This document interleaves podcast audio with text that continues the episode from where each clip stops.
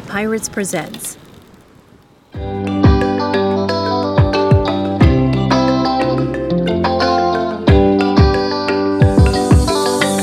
Changer de vie et partir sur un voilier, faire le tour du monde pour découvrir la liberté sur l'océan.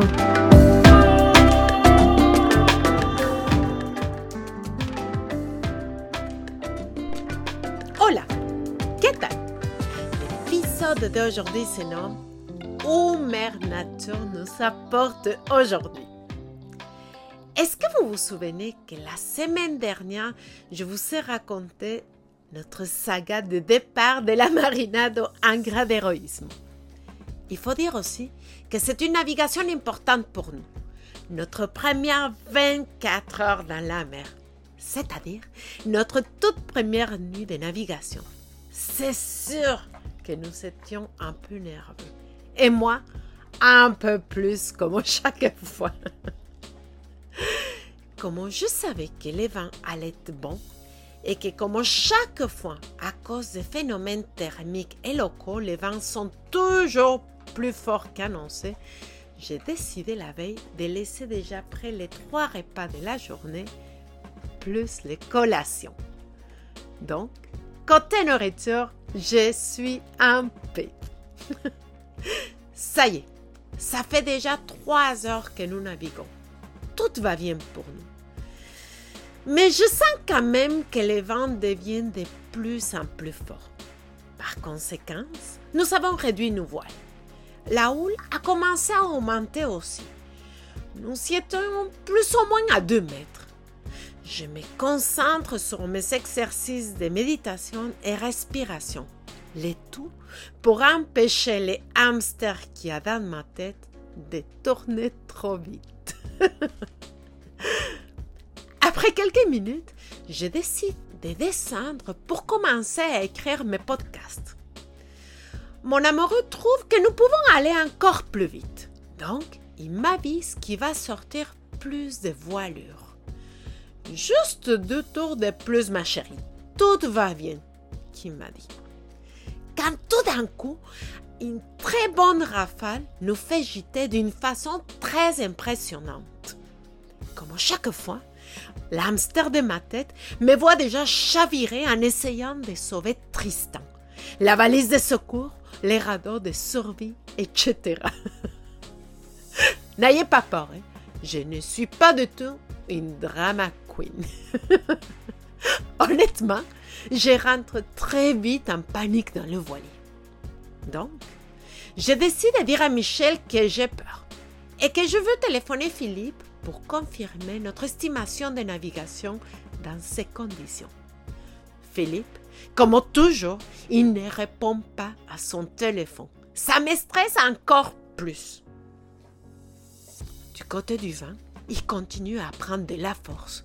Nous avons plus que 18 nœuds de vent. Et dans les prévisions que nous avons prises, à ce moment, c'était le moment les plus calmes de la journée. Finalement, j'ai décidé de téléphoner Jacques, le frère de Philippe, pour valider avec lui nos calculs. En passant, Jacques est aussi un très bon marin. Quand Jacques me demande où nous allons et j'explique directement à Ponta Delgada, il nous dit que ce serait préférable de ne pas quitter Terceira vu qu'à Ponta Delgada, la marina n'est pas bien protégée. Et elle est réputée pour causer beaucoup de dommages au bateau en cas de vent fort. Est-ce que vous vous souvenez que pour la journée suivante à notre arrivée à Ponta Delgada, il y avait prévu des coups de vent? Je suis tellement contente. J'ai un argument de plus pour demander à mon amoureux de rester à Terceira. Par contre, hors de question de faire demi-tour. Donc, il nous reste juste 6 heures pour arriver à Praia de Victoria. Vous vous souvenez que c'est la deuxième commune que je vous avais parlé la semaine dernière. Le problème est que la marina de Praia de Victoria est très étroite. Il n'a pas de place pour recevoir un voilier comme le nôtre à la marée basse. Donc, on a fait le choix de rester au mouillage, c'est-à-dire jeter l'ancre et attendre que le coup de vent passe, que la mer se calme et reprendre notre route dans quelques jours. Il faut que je vous dise que mon amoureux n'était pas du tout content. C'est dans les rares fois que je vois Michel fâché comme ça. En même temps, on doit être tous les deux confortables avec la navigation. Car si nous avons continué, et moi j'étais en mode panique, je ne suis pas très utile quand même en cas de besoin. Heureusement que mon amoureux ne garde pas la colère pendant beaucoup de temps. Trois minutes plus tard, ça y est, tout est oublié. Six heures plus tard, nous rentrons à Praia de Victoria, avec des vents de plus de 25 nœuds. Finalement, nous étions contents de ne pas nous retrouver en mer cette nuit, car on dirait que la mer se prépara à recevoir le coup de vent. Le lendemain matin, on s'est réveillé avec les va-et-vient du voilier. Les vents étaient en constante augmentation. Vers 11 heures du matin, les coups de vent commencent. 25 vents soutenus, suivis quelques heures plus tard d'un bon 30 nœuds, et finir en soirée par 45 nœuds de vent, plus que 80 km. Au début, comme nous étions restés dans le voilier, nous avons profité pour faire des appels à nos amis, travailler un peu sur l'ordinateur aussi. Par contre, plus le temps passe, les vents étaient plus forts. Donc, euh, les activités se réduisaient à chaque fois. Nous avons fini tous les trois couchés dans les carrés, collés, collés, sans dire pas grand-chose. Je ne sais pas comment vous expliquer l'intensité du vent. Je crois que c'est ça qui sent le vêtement dans le mode essorage de la machine à laver. C'est impressionnant le mouvement. Et attention au bruit du vent. Nous étions en total trois voiliers dans cette baie. Et j'ai passé mon temps à les regarder par les soublots. Je ne savais pas s'ils leur appelaient par la VHF et demandaient si tout allait bien. En même temps, qu'est-ce que je pourrais faire pour aider les autres en cas de pépin? Vers 23 heures, nous entendions un appel par la VHF. Un bateau qui est à l'extérieur de la baie avec ce temps inclément. Il essaye de rejoindre la marina. Mais est-ce que vous vous souvenez que la marina aux Açores ne répond jamais à la VHF? Quel sentiment d'impuissance! Je ne sais pas s'il est en danger. Et si nous décidons de sortir de la baie pour l'aider, nous allons nous mettre nous aussi en danger. Finalement, je suis soulagée. Il a réussi à communiquer d'une autre façon avec la marina et tout a fini bien. À minuit, finalement, le temps se calme. Nous sommes contents, en même temps fatigués. C'est l'heure de fermer les lumières et d'essayer de se reposer. Savez-vous quoi? Nous avons dormi jusqu'à 11 heures du matin le lendemain. Des vrais ados.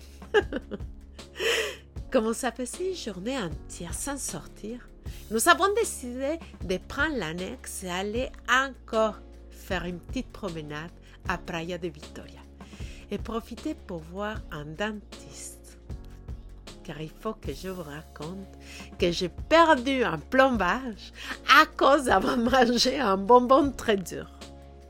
Morale de l'histoire Je dois arrêter de manger de bonbons.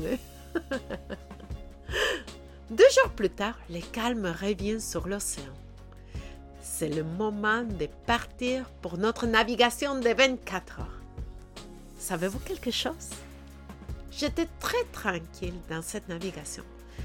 On dirait que le fait d'avoir vécu ces moments difficiles de plus de 40 nœuds nous a donné plus confiance dans le voilier. Nous avons senti comme il est solide, comme il est fait pour vivre dans la mer. Parlons maintenant de cette première expérience de nuit en mer. Les conditions météo sont moyennes. Nous avons une eau croisée de plus de 2 mètres de chaque côté. Nous le savons déjà. Le vent est dans la bonne direction et constant. Nous avons entre 10 et 15 nœuds du vent de ouest. Ça veut dire que le vent nous pousse directement à notre destination. Pour cette raison, nous ouvrons juste notre génois, la voile moteur. Est-ce que vous vous souvenez que c'est la voile qui va tout en avant du voilier? Comme à l'habitude, mon pauvre fils, il est malade. Je suis impressionnée. Il gère super bien ce chapitre. De notre côté, Michel aussi se sent avec l'estomac un peu léger. À la place d'être dans le cycle sorage de la machine à laver, nous étions dans le cycle où elle se remplit d'eau. Ça d'un côté et deux secondes plus tard, ça de l'autre côté. Moi, je continue à toucher de bois. À date, je n'ai pas eu à gérer l'ami indésirable pour toutes les personnes qui vivent dans la mer, le mal de mer. Vers 20 heures, on voit que le soleil se prépare tranquillement pour aller se coucher. Cette lumière rose caractéristique des heures a commencé à envelopper l'ambiance. Nous sortons notre repas de soir. On fait la petite routine avec Tristan. On lave les dents, bisous bisous et dodo pour lui. De notre côté, nous décidons de sortir. La vie à l'intérieur est toujours difficile. Les conditions de houle croisée n'ont pas diminué. Il est vraiment long ce cycle de lavage. 23 heures. Nous n'avons plus de lumière de soleil. C'est une nuit particulièrement noire. Il n'y a pas de lune non plus. La fraîcheur de l'océan commence à se faire sentir sur nous. Nous avons mis nos vêtements de pluie car avec l'humidité, nous sommes tous mouillés. Les deux nous sommes collés collés sur la banquette pour essayer de nous réchauffer. Cette nuit nous fait découvrir un ciel jamais vu. La quantité d'étoiles que nous avons vues, les étoiles filantes nous ont offert un spectacle sans prix. Nous avons même vu la voie lactée très clairement. Et au niveau de la mer, la bioluminescence nous a suivis tout le long de la nuit pour ceux et celles qui ne savent pas c'est quoi, sont des micro-organismes avec une lumière appelée bioluminescence. Et au moment d'être en contact avec un objet solide, comme par exemple la coque de voilier ou un dauphin, les micro-organismes rentrent en mouvement et émettent cette lumière. Nous croyons que c'est à cause de ce phénomène et les dauphins qui viennent les mythes des sirènes. C'est de toute beauté. Vers 4 heures du matin, on est surpris par un grand phare qui arrive directement sur nous. Nous cherchons le nom du bateau pour communiquer avec lui par la radio VHF et lui demander si nous savions. S'il va modifier son cap aussi. Impossible de le trouver sur l'AIS. Nous ne voyons rien, non plus sur les radars. Par contre, il ne change pas son cap, toujours direct sur nous. Nous croyons que c'est un bateau militaire à cause que nous ne le voyons pas sur nos appareils. Ok, c'est à nous de changer les caps d'une façon franche et déterminée pour lui montrer nos intentions. On n'est plus rassuré de cette façon. 30 ou 40 minutes plus tard, on voit toujours la même lumière, mais elle prend un angle vers le ciel. Quelle est notre surprise de voir que ce n'est pas un bâton, mais plutôt les astres alignés. Nous avons vu Mars, Mercure et Jupiter. Je ne crois pas trouver les mots pour vous décrire la beauté. 6 heures du matin un lever de soleil royal. Le ciel était mauve, rose, orange, certains cumulus très gris. Les contrastes méritent une reconnaissance de beauté. D'ailleurs, ajouté certaines vidéos sur les réseaux sociaux. Vous pourrez aller les voir. Une fois le soleil levé, la navigation est différente. Émotionnellement, elle est moins impressionnante. Pour cette fin de navigation, le soleil a décidé de ne pas nous accompagner. Nous avons eu par la suite une journée très grise et maussade. Et heureusement que la houle avait décidé de nous donner congé. Vers 13 heures, j'ai décidé de prendre la barre. Nous sommes contents. On voit déjà la silhouette des montagnes de Ponta Delgada. Cap sur la terre ferme. 16 heures. Arrivé à la marina de Ponta Delgada. Nous avons réussi, mes amours, notre toute première nuit en mer. Hasta la vista!